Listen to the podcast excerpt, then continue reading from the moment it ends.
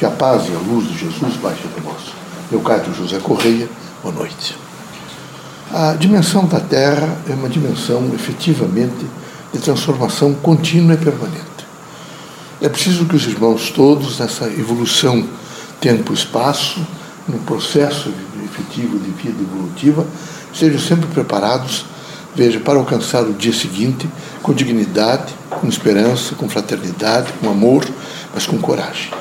Sempre é preciso muita coragem. Coragem para administrar todas as contingências do, do chamado presente, todas as contingências dos acontecentes, todas as, as, as dimensões fáticas ou as dimensões eh, morais, espirituais, sociais, críticas, políticas que possam alcançá-los. O grande significado da vida é ter sempre um espírito crítico para fazer adaptação a todas as coisas que possam ocorrer ou que estejam ocorrendo. A dimensão maior da vida é a dimensão para os religiosos da fé em Deus, é a dimensão da renúncia voluntária, é a dimensão de uma expressão de ter a paciência, tendo em vista a eternidade. Quem tem consciência da eternidade tem consciência da paciência. É paciente em todas as coisas, tolerante, porque é responsável, particularmente naquilo que diz respeito à natureza e à vida do homem e do espírito no campo evolutivo. Deus é amor, é luz, é fraternidade, é também esperança. O agente mediúnico é um indivíduo que está permanentemente numa vida de esperança, consolidado pelo seu trabalho, consolidado pela sua força de fé, consolidado pelo seu sentido crítico de saber esperar e de saber construir permanentemente.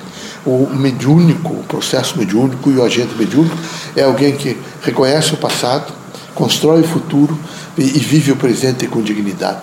Nós, espíritos, nos manifestamos na Terra com a grande missão de sensibilizá-los ao estágio sempre de procurar o novo, mas não esquecer do, do, do, do antigo e aproveitar tudo aquilo que é necessário do antigo, tendo em vista alcançar o desconhecido que vem amanhã.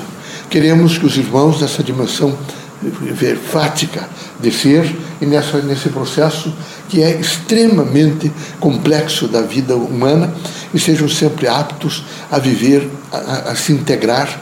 E nessa integração vejo com a humanidade, nessa integração com, os, com a vida social, com a sociedade, os irmãos sejam suficientemente fortes para saber se autocontrolar, para saber fazer um, autoconhecimento. E nessa consequência do autoconhecimento alcançar toda a dimensão da fé, toda a dimensão da esperança, toda a dimensão da paz. Esse é um momento na Terra em que é preciso efetivamente pensar na paz. O mundo inteiro, nesse momento, clama por paz. Todos os corações e todas as consciências do homem, do espírito encarnado na Terra, é pedindo paz. Ele sente, pressente que há realmente um, estado, um estágio belicoso, um estágio de insatisfação, um estágio de angústia. É preciso que os espiritistas, os médiums, sejam sempre preparados não é? e que componham-se de tal maneira para alcançar o dia seguinte, não é com a certeza de que o bem é maior do que o mal, de que a luz se faz sempre presente, vejo no tentacular, que é, é fundamental que vocês todos estejam sempre prontos como médiums para fazer a caridade, para fazer o exercício dessa caridade, para vivenciá-la e, e, perguntar a si mesmo o que, que ela representa e no, na fundamentação da vida, estar sempre expressando aquilo que significa maior, que é realmente a luz no, na, na, inteligência, a luz nos efeitos, evidentemente, da vida terrena, a luz na construção de um mundo melhor. Que Deus ilumine vocês todos, que Jesus os ampare.